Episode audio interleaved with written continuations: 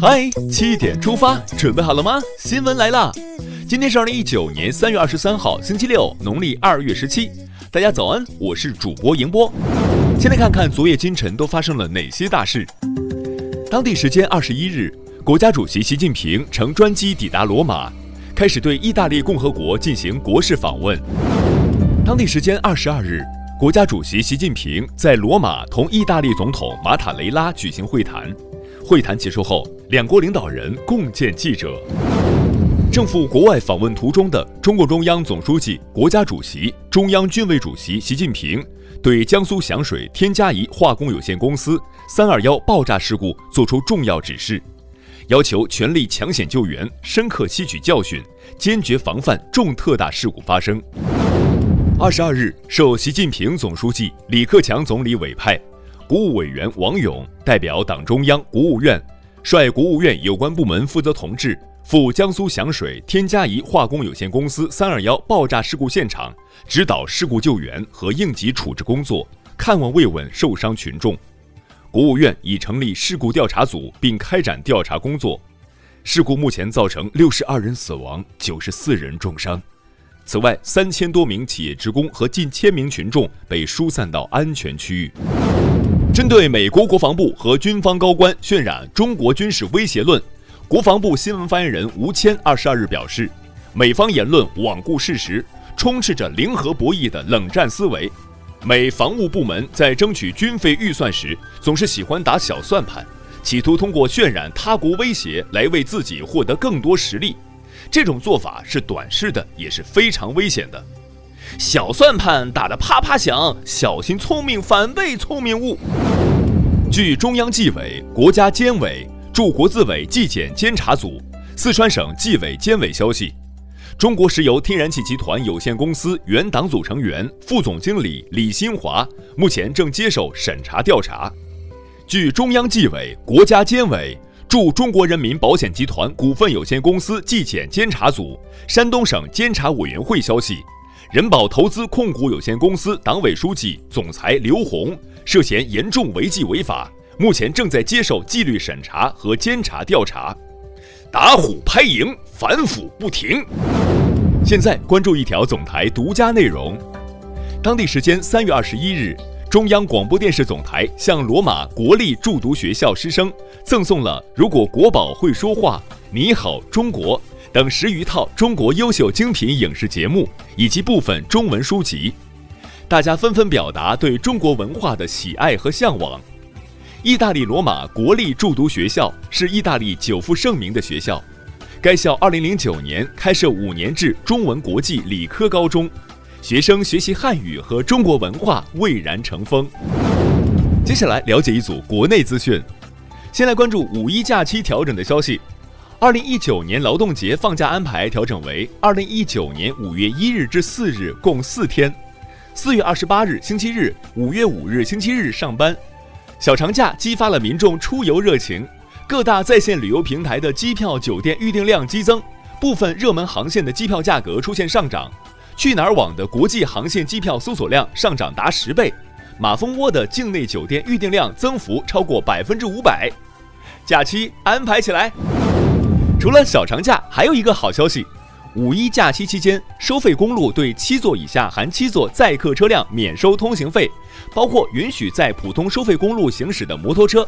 免费时段从节假日第一天零点开始，节假日最后一天二十四点结束。司机朋友们，快来收出行大礼包！收过公路，看铁路。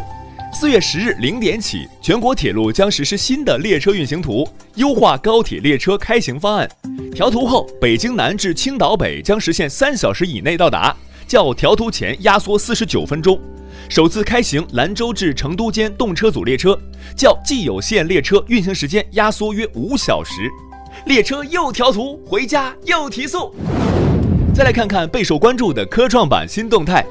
据上交所披露的科创板项目动态信息显示，二十二日，科创板股票发行上市审核系统已受理九家企业的发行上市申请。三大运营商二零一八年财报悉数出炉，数据显示，三大运营商去年净利一千四百九十二点四八亿元，经计算，平均日赚约四点零九亿元。真的是日进斗金。近日，广西柳州一条错误宣传标语引发关注。广告公司制作时误将保护人民群众的生命财产安全写成保护人民群众的什么财产安全，造成不良社会影响。广西柳州北部生态新区管委会致歉，并已更换正确标语。这么不走心，群众太操心。看看下面这位小学生，多让人省心。浙江温州市一个小学生小江遭遇网络诈骗后，化愤怒为素材，奋笔疾书，写了一篇作文，详述自己受骗的经过。他还提醒大家，莫要被利益冲昏了头脑，丢失了理智，千万不要被骗了才后悔莫及。后，小江的姐姐发朋友圈称，警方已经破案，并将小江被骗的九百八十八元悉数归还。化悲痛为作文，这个经验值得推广。看完身边事儿，让我们把目光转向国际。当地时间二十一日，伊拉克摩苏尔地区一艘超载的渡轮沉没，造成至少九十四人丧生。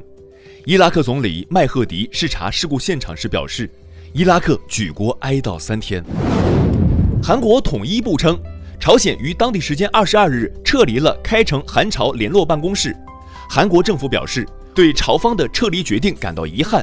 希望朝方尽早返岗，按照四二七板门店协议恢复联办正常运转。巴西前总统特梅尔二十一日在位于圣保罗市的家中突遭逮捕。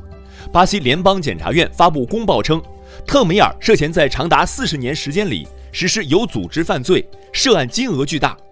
这是自去年四月前总统卢拉入狱后，第二位因为普通刑事案而被捕的卸任总统。巴西反腐风暴余波未平。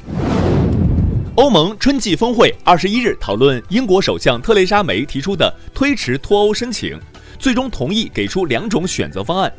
如果英国议会下院下周能通过脱欧协议，将允许脱欧期限延至五月二十二日；而如果英国议会下院下周未能通过协议，则英国必须在四月十二日之前再做出新抉择。A 还是 B？英国需要现实做出选择了。印尼英航宣布已告诉美国波音公司，要求取消四十九架波音七三七 MAX 八飞机的订单，成为全球第一家公开做出取消波音飞机订单的航空公司。有航空分析师称，英航的举动可能会引发更多大航空公司取消波音订单，用退单来表态。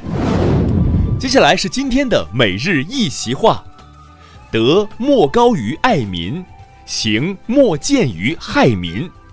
二零零七年二月五日，时任浙江省委书记的习近平在《浙江新语》专栏发表“主仆关系不容颠倒”一文，引用“德莫高于爱民，行莫见于害民”，指出各级领导干部要一切从人民的利益出发，站在人民群众的立场上立身处世从政，真正做到权为民所用。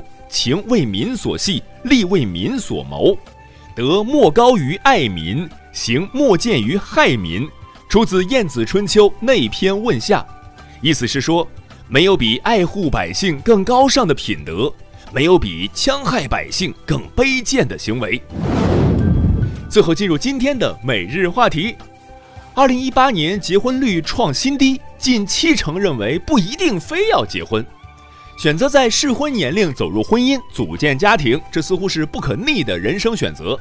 但是数据显示，二零一八年全国结婚率为千分之七点二，为二零一三年以来的最低。经济越发达，结婚率越低。比如二零一八年上海、浙江结婚率只有千分之四点四、千分之五点九，不婚族的数量越来越多。他们认为婚姻并不能稳固两个人的关系。